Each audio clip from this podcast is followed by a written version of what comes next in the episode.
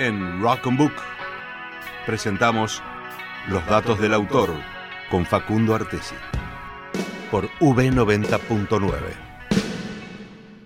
Antes era un buen niño con el pelo corto, pero cambié un poco con el rock and roll. Conocí una gente hace algunos años. Hace algunos años, Hicimos una banda ahí lo dijo Marcela Mota. Cuénteme, Facundo Artesi, ¿ya está teniendo retorno o no? Porque lo veo ahí complicado. Está complicado el retorno, pero nosotros... Yo lo escucho. ¿Usted lo escucha, Vera Ferrari? Sí. Sí, me escuchan. Más o menos. Perfecto. Sí. Bueno, vamos a jugar un juego, ¿les parece? Jugar un juego, valga la redundancia redundante. Sí. Vamos a jugar un jueguito jugable. Bien. Primero les voy a dar, obviamente, Ah. la obviedad de Ajá. que vamos a hablar de los seudónimos de los escritores Bien. y el surgimiento de aquellos nombres artísticos. Sí. Obviamente el primero que vamos a hablar es Pablo Neruda, no, no, no sirve el juego aquí, pero sí les voy a traer la información y, y les voy a comentar acerca de Ricardo Eliezer Neftali Reyes Basualto, mejor como- conocido como Pablo Neruda. Y bueno, después Pablo Neruda pasó a llamarse así oficialmente, legalmente, hizo los papeles, tiene todo en orden y se llama así, así que dejó, digamos, su verdadero nombre detrás, o también es otro nombre legal, y Claro. tiene también a Pablito Neruda. Bueno, nació en un contexto, este nombre, un tanto anti-expresivo. Ah.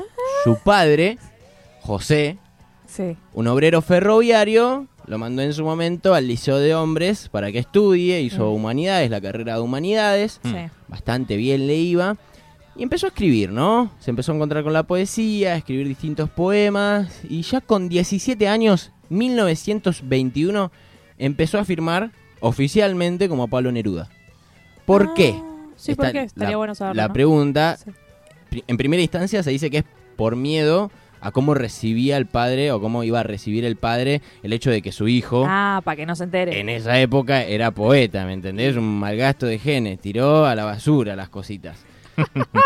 Neruda nunca dijo de dónde venía la inspiración de su nombre artístico. Ok, se la guardaba. Nunca comentó eso, em, se gestó la suposición de que podía venir de un poeta checo llamado Jan Neruda, que se descartó esto porque Neruda en 1821 tenía 1921, disculpen, Sí. tenía 20 eh, 17 años, el Ah, momento claro. que empezó a firmar. Sí. 1853 eh, 1900.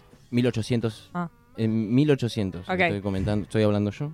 1853 en adelante, eh, 57 en adelante, fue cuando Jan Neruda empezó a sacar sus escritos en, Sí. en el idioma checo Ajá. y era imposible que haya una traducción para 1921 cuando Neruda empezó a firmar como Neruda. Entonces eh, se, se descartó esta posibilidad de que Jan Neruda fuera la inspiración de Pablo Neruda. ¿Me Ah, siguen? ¿Me siguen? Ahí va. Vamos ahí. bien. Bueno. Puede ser también, y hay otra suposición que se gesta, y acá Mano me va a tener que dar una mano, justamente, como estamos con... Estás con la redundancia, Sí, pero bien. Con la sí, rima sí. esa. Eh, bueno, está bien. Barata. Vamos. Igual, hay que Mano empezar. es hay- del nombre y Mano de Mano. Claro, hay que empezar a utilizar rimas por lo del, lo del Claro, rap. ¿ah? Se viene Por lo del favor. rap, así que, Sí, empecemos. hermano, aquí denme una mano. Perfecto. Bueno, Voy que a tratar de poner esmero. uno de sus libros favoritos, creo, Estudio en Escarlata, Sí. puede ser que sea una inspiración del nombre Pablo Neruda.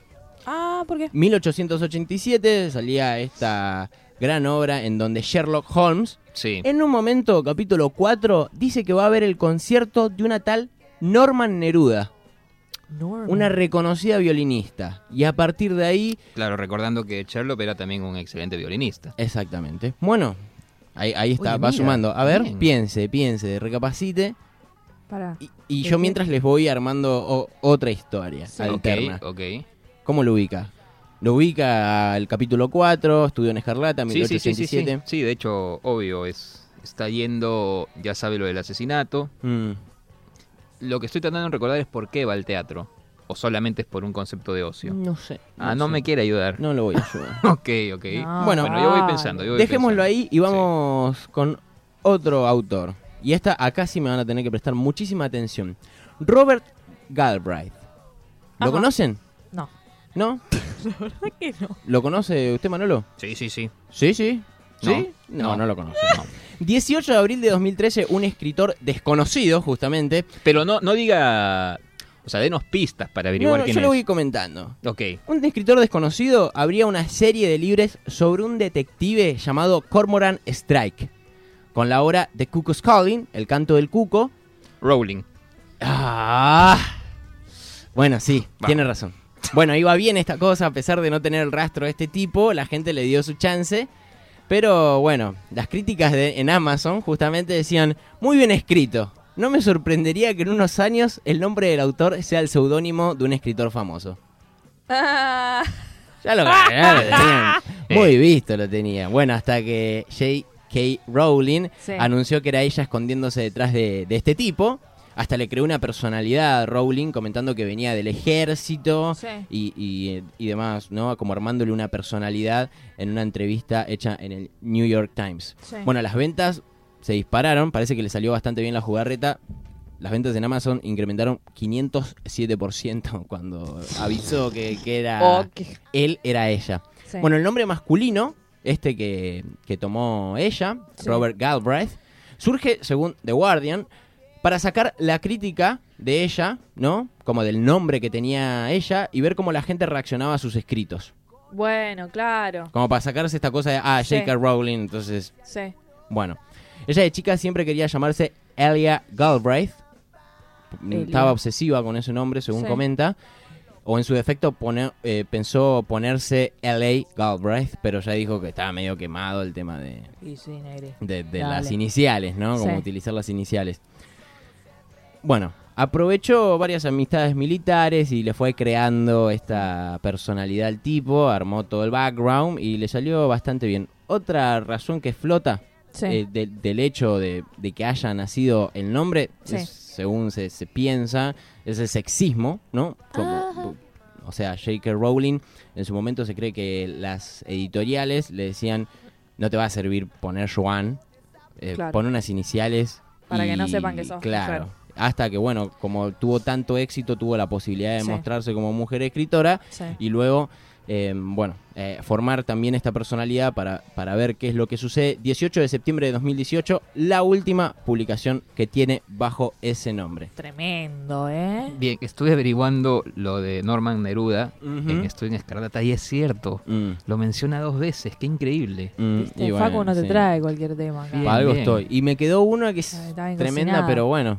quedará para otro momento. Y podemos hacer un, Una una serie. segunda parte. Yo Me tengo una gusta, serie. me gusta mucho esa, Sí, lo que millones estamos de, haciendo. de autores. Espectacular, Facundo gustó, Artesi, ¿eh? como siempre. Todo esto, ¿dónde lo podemos encontrar? En Spotify nos pueden buscar como Rock and Book y nos pueden seguir en Instagram arroba Rock and Book Radio. Yeah.